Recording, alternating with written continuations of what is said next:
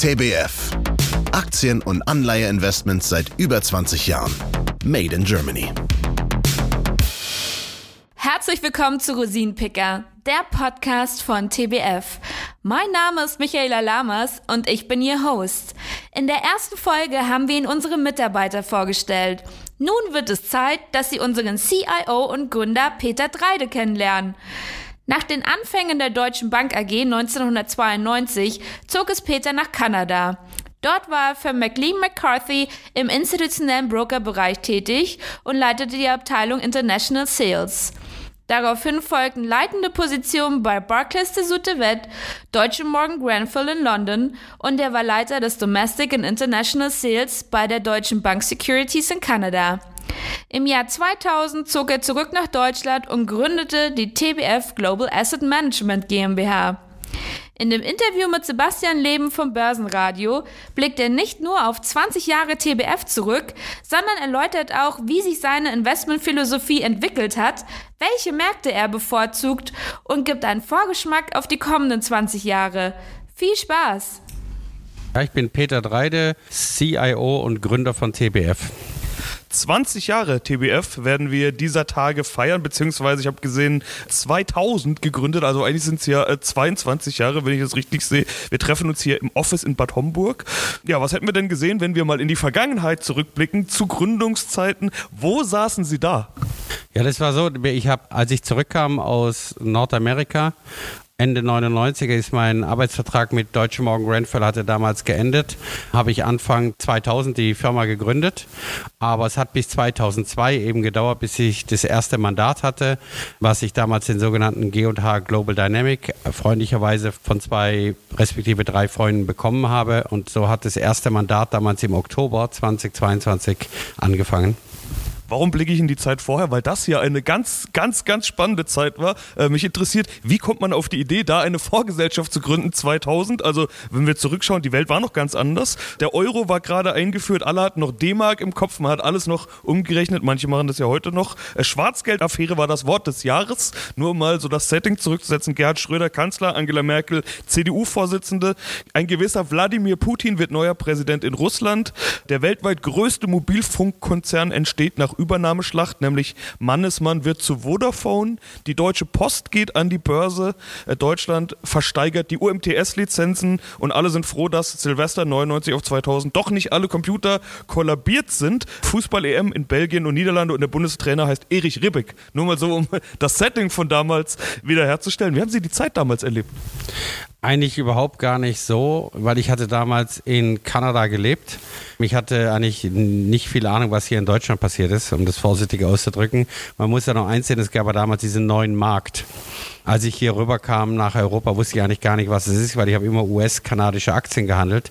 Was interessiert mich da ein neuer Markt? Und ich, ich weiß so ganz genau, ich kam damals zurück und alle meine, sagen wir mal, Bekannten von früher, die einfach von früheren Zeiten noch, bevor ich rüberging, in 92 nach Kanada, acht Jahre später gesagt haben, hey, den Wert schon, den Wert. Ich sage, ich, ich kenne die gar nicht. Was von redet ihr? Ich weiß gar nicht, was das ist. Ja, die muss man haben und die haben dann alle auch gezockt und gezeichnet damals, also mit den Zeichnungssachen. Ich sage, was geht hier ab in Deutschland, habe ich gedacht. Das, das kannten wir gar nicht drüben in Nordamerika. Das hat mich auch irgendwie gar nicht tangiert. Ich habe da gar nicht mitgemacht. Und ich weiß nur eins, es wurde dann irgendwann sehr ruhig um dieses Thema. Als wir nämlich 2000, Mitte, also März 2000, haben wir den, den Höchstpunkt gehabt und dann ging es ja nur bergab über lange, lange Zeit, was keiner kannte. Und in diese Zeit hinein komme ich, muss man sich vorstellen, im Oktober 2002 war die Welt nicht so dolle an den Finanzmärkten und ich habe das erste Mandat bekommen. Das waren damals, ich glaube, 1,2 Millionen Euro. Wenn man jetzt sieht, jetzt haben wir 1,2 Milliarden. Schon ein ganz schöner Schritt in den 20 Jahren. Vielleicht war ja auch genau das äh, das Entscheidende, dass sie eben nicht hier in dieser äh, Bubble war, sage ich jetzt mal, in dieser deutschen Blase war, ein neuer Markt, Hype und dann der schreckliche Absturz. Manche sind ja bis heute nicht wieder zurück an die Börse gekehrt nach diesem Absturz, sondern dass sie eben von außen äh, drauf geblickt haben. Sie haben jetzt gesagt, Kanada, äh, wie anders haben sie denn den Markt oder die Börse generell wahrgenommen? Nordamerika, da ist man ja sowieso anders aufgestellt, was den Markt anbetrifft. Das könnte doch äh, sehr hilfreich gewesen sein. Ja, das ist eigentlich auch heute noch so der Fall. Wir haben traditionell relativ wenig deutsche Investments, weil ich natürlich auch geschäftlich hauptsächlich in den USA und Kanada tätig bin und es für mich eigentlich ein Platz ist, der mir teilweise auch zu volatil ist, der deutsche Aktienmarkt. Und mir fehlen auch teilweise die Unternehmen, die ich drüber in den USA finde, hier in Europa. Aber nichtsdestotrotz ist es, wir haben ein paar gute Spezialitäten hier in Deutschland, die man in einem Portfolio haben sollte. Aber der Markt steht jetzt für mich nicht so im Fokus, weil wenn man jetzt ein globales Portfolio anschaut, wie groß ist denn Deutschland gewichtet in einem globalen Portfolio, wenn ich von außen heranschaue? Wenn ich jetzt ein deutscher Investor bin, dann habe ich natürlich immer eine Bias zu deutschen Werten. Die habe ich jetzt zum Beispiel gar nicht.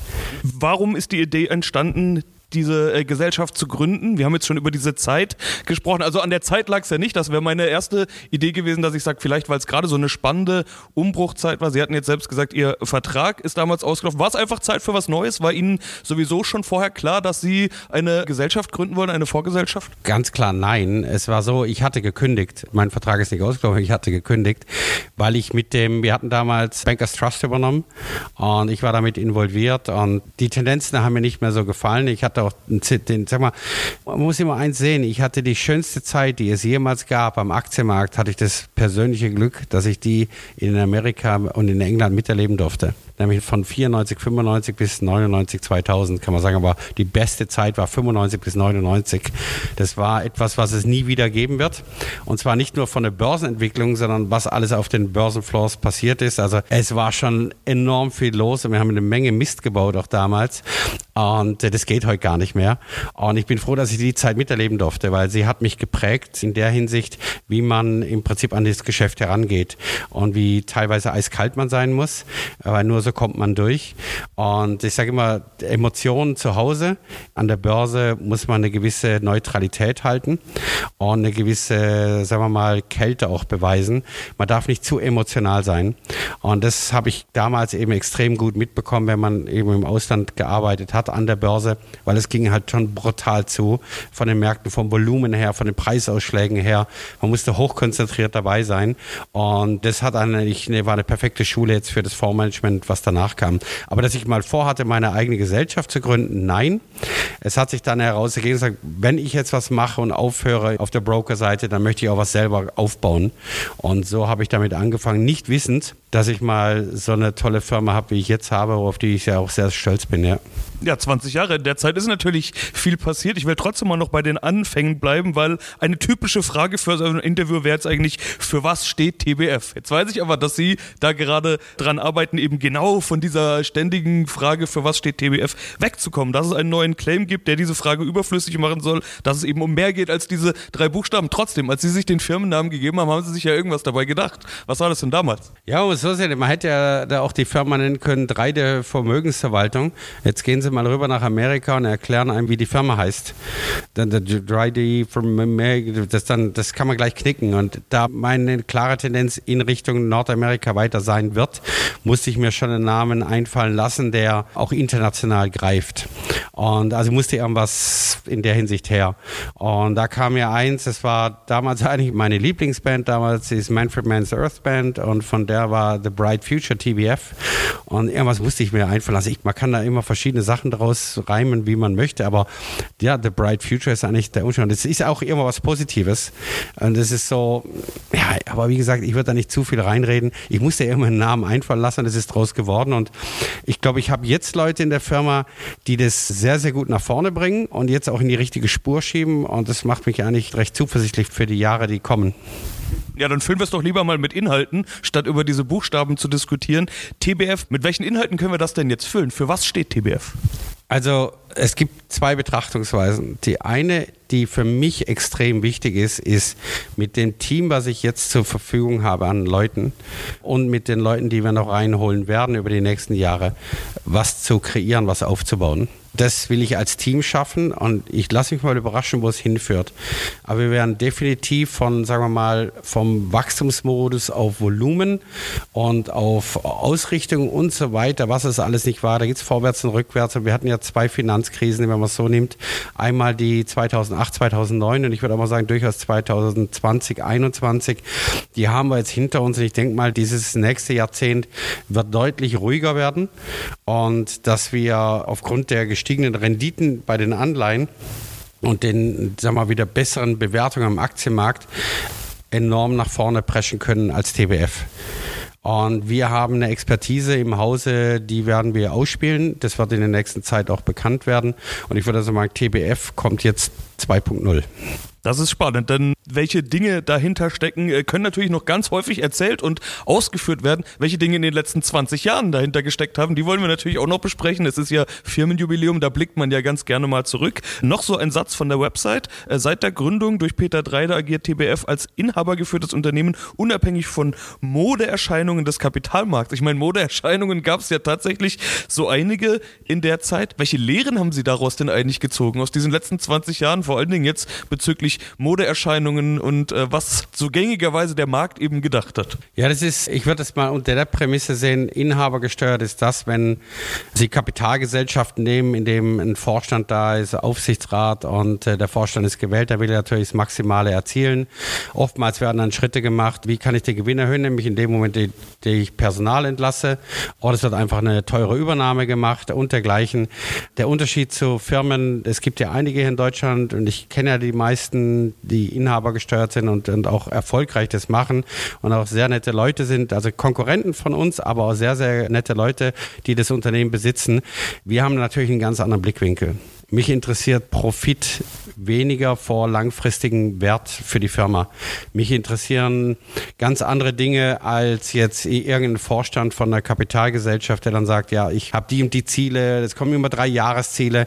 Äh, ganz ehrlich, wenn, wenn bei uns jemand kommt und sagt, lass uns einen Dreijahresplan entwerfen, dann ich sage, okay, dann können wir, lass uns in die Kneipe gehen und drei Bier trinken, haben wir genauso viel davon. Es geht nicht, du kannst keinen Dreijahresplan machen, weil du die Kapitalmärkte nicht vorhersehen kannst. Du kannst sagen, okay, was können wir machen, um erfolgreich zu sein.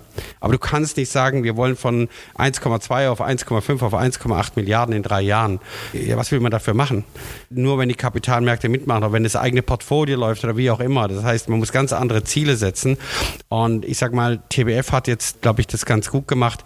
Über die 20 Jahre, in denen wir jetzt Fondsmanagement machen, ist eine, eine sehr gute Kapitalbasis, eine sehr gute Bilanz des Unternehmens.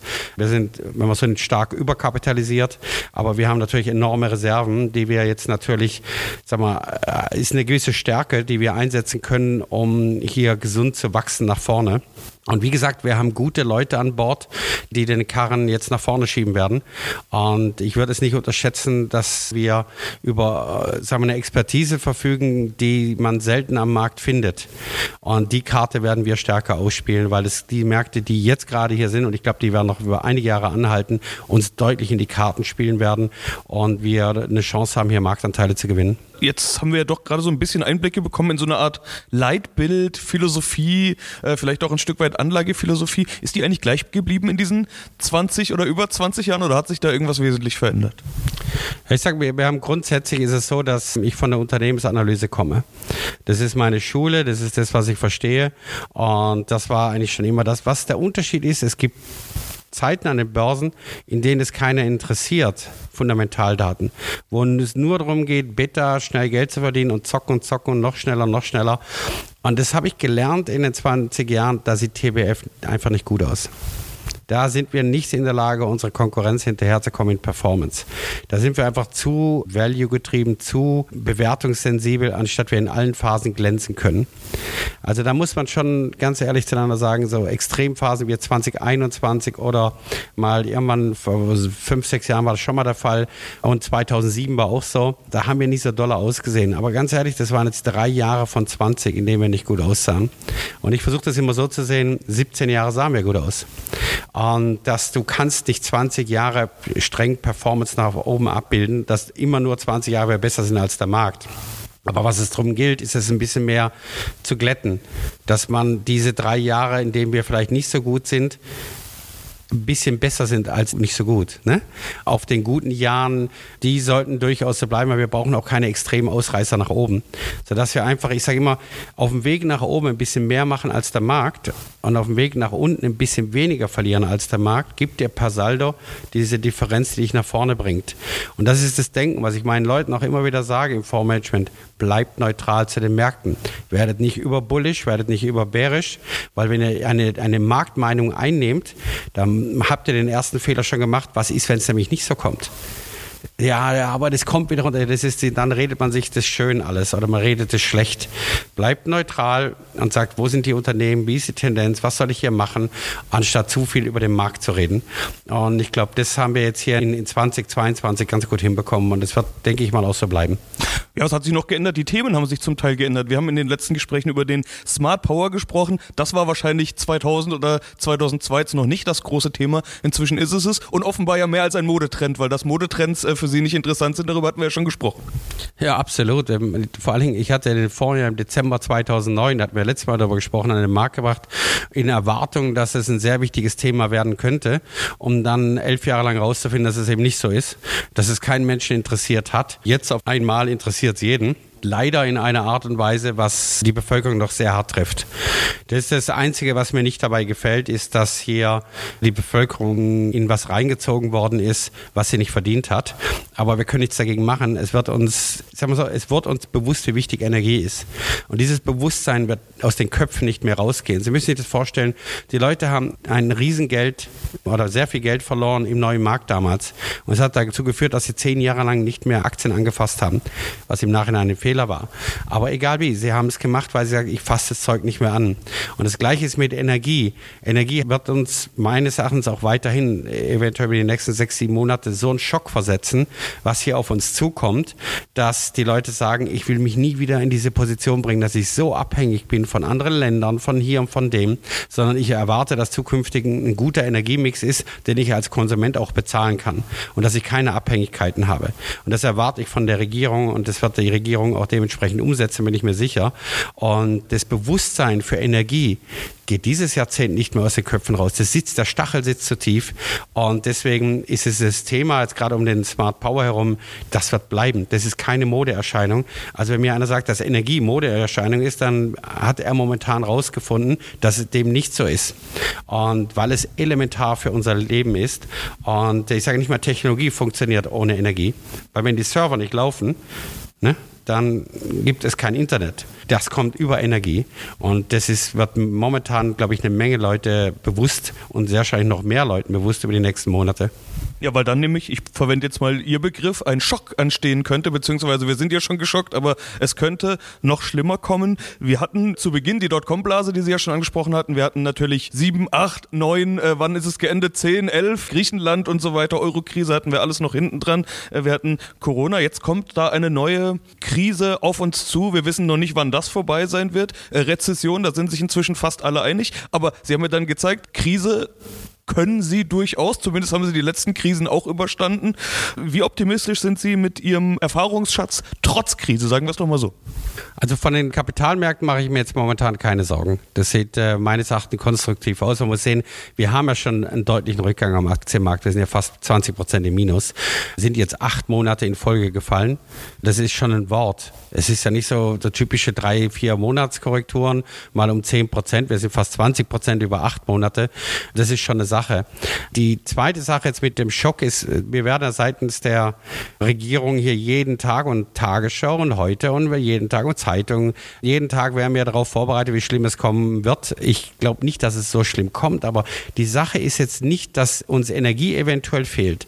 Die Problematik, die ich sehe, ist die Kostensteigerung die auf die Bürger zukommt und wie man heute sagt, Bürger und Bürgerinnen, ne? man muss ja mal beides sagen. Da ist Englisch einfacher. da geht's. Aber nochmal auf das zu kommen, es ist ja nicht nur Gas, es ist Elektrizität. Es ist dann Abwasser, es ist Frischwasser, was auch immer. Die Kommunen erhöhen, die erhöhen, die erhöhen. Die Zinsen sind gestiegen für Leute, die Kredite haben oder denen ihr Hauskredit ausläuft und so weiter. Immobilien sind momentan auch nicht mehr so einfach veräußerbar. Das heißt, es ist Liquidität halte ich für sehr wichtig. Darum ist der Aktienmarkt eigentlich eine tolle Sache und der Rentenmarkt, weil sie sehr liquide Sachen darstellen. Aber um das zu kommen, ich glaube, dass die Kapitalmärkte eigentlich ganz gut dastehen, weil sie eben liquide sind und die Leute sagen, ich gehe mehr auf die liquide Seite und dann würde ich sagen, sind gute Aktien und Renten auf jeden Fall das, was man haben muss das war jetzt ja schon so eine Art äh, Kapitalmarktausblick, würde ich fast sagen. Machen wir mal noch einen TBF-Ausblick. Was sind die Themen in der 2.0, wie Sie es vorhin selbst genannt haben? Was kommt jetzt? Es ist so, in Englisch sagt man First Mover Advantage. Das haben Sie jetzt gerade, das, weil Sie der Erste sind, der die Frage stellt. Ich würde mal so sagen, es wäre nicht gut über eine, wir haben eine Planung in der Firma, die wir umsetzen werden. Und wir werden sie über die nächsten Monate Stück für Stück nach außen tragen. Ich werde zum jetzigen Zeitpunkt nicht über etwas, was wir beschlossen haben oder an was wir gerade in der Planung sind, nach außen tragen. Aber ich kann Ihnen sagen, es wird eine sehr spannende Sache. Es wird ein bisschen eine andere TBF oder ein bisschen eine andere Asset Manager in Deutschland sein, als die Leute gewohnt sind. Ich würde sagen, eine sehr wichtige ist die soziale Verantwortung, die wir tragen. Das wird bei uns eine tragende Rolle spielen. Und dann würde ich sagen, lassen Sie sich mal überraschen, bleiben Sie bei uns. Und äh, wir werden das schon über Stück, nein, ich würde jetzt nicht überbewerten, was wir vorhaben. Dafür sind wir zu kleiner Spieler. Aber man braucht nicht Größe, man braucht etwas Besonderes. Und das haben wir vor, etwas Besonderes zu schaffen, was zu kreieren. Das sind Werte kreieren, ja. Das wollen wir machen. Ja, da sind wir doch gespannt und äh, gehen den Weg natürlich mit und beobachten das. Herr Dreide, vielen Dank. Ja, vielen Dank. Schönen Tag noch. Basen Network AG. Ihre Information. Wichtiger Hinweis. Copyright von TBF Global Asset Management GmbH. Alle Rechte vorbehalten. Dieses Medium dient ausschließlich Informationszwecken. Historische Wertentwicklungen sind keine Garantie für eine ähnliche Entwicklung in der Zukunft. Diese ist nicht prognostizierbar. Die Abbildungen oder Erwähnung kurzfristiger Zeiträume unter zwölf Monaten müssen im Kontext zur langfristigen Entwicklung gesehen werden. Alle Angaben zur Performance verstehen sich netto. Das heißt, inklusive aller Fondskosten ohne eventuell bei den Kunden anfallenden Bank-, Verwaltungs- und Transaktionsgebühren sowie Ausgabeaufschlägen. Die Angaben beruhen auf öffentlich zugänglichen Quellen, die wir für zuverlässig halten, für deren Richtigkeit und Vollständigkeit wir jedoch keine Gewähr übernehmen können. Fonds oder Strategien können aufgrund der Zusammensetzung und der Anlagepolitik ein nicht auszuschließendes Risiko erhöhter Volatilität aufweisen. Das heißt, in kurzen Zeiträumen nach oben oder unten stark schwankende Anteilspreise. Wir weisen ausdrücklich darauf hin, dass dies keine Aufforderung zum Kauf oder Verkauf von Fondsanteilen darstellt. Anlageentscheidungen sollten nur auf der Grundlage der wesentlichen Anlegerinformationen WAI und der geltenden Verkaufsprospekte getroffen werden, die auch die allein maßgeblichen Vertragsbedingungen enthalten. Die Verkaufsprospekte werden bei der jeweiligen Depotbank und den Vertriebspartnern zur kostenlosen Ausgabe bereitgehalten. Die Verkaufsprospekte sind zudem erhältlich im Internet unter www.tbfsam.com oder auf den Internetseiten der jeweiligen Kapitalanlagegesellschaften. Die zur Verfügung gestellten Informationen bedeuten keine Empfehlung oder Beratung. Alle Aussagen geben die aktuelle Einschätzung des Verfassers, der Verfasser bzw. des Interviewers oder des Interviewteilnehmers, der Interviewteilnehmer wieder und stellen nicht zwingend die Meinung einer der in dieser Podcast-Episode genannten Gesellschaften dar. Die zum Ausdruck gebrachten Meinungen können sich jederzeit ohne vorherige Ankündigung ändern. Die hier genannten Gesellschaften übernehmen keine Haftung für die Verwendung dieser Information oder deren Inhalt. Änderung dieser Information oder deren Inhalt, einschließlich Kopien hiervon, bedürfen der vorherigen ausdrücklichen Erlaubnis des Herausgebers TBF Global Asset Management GmbH.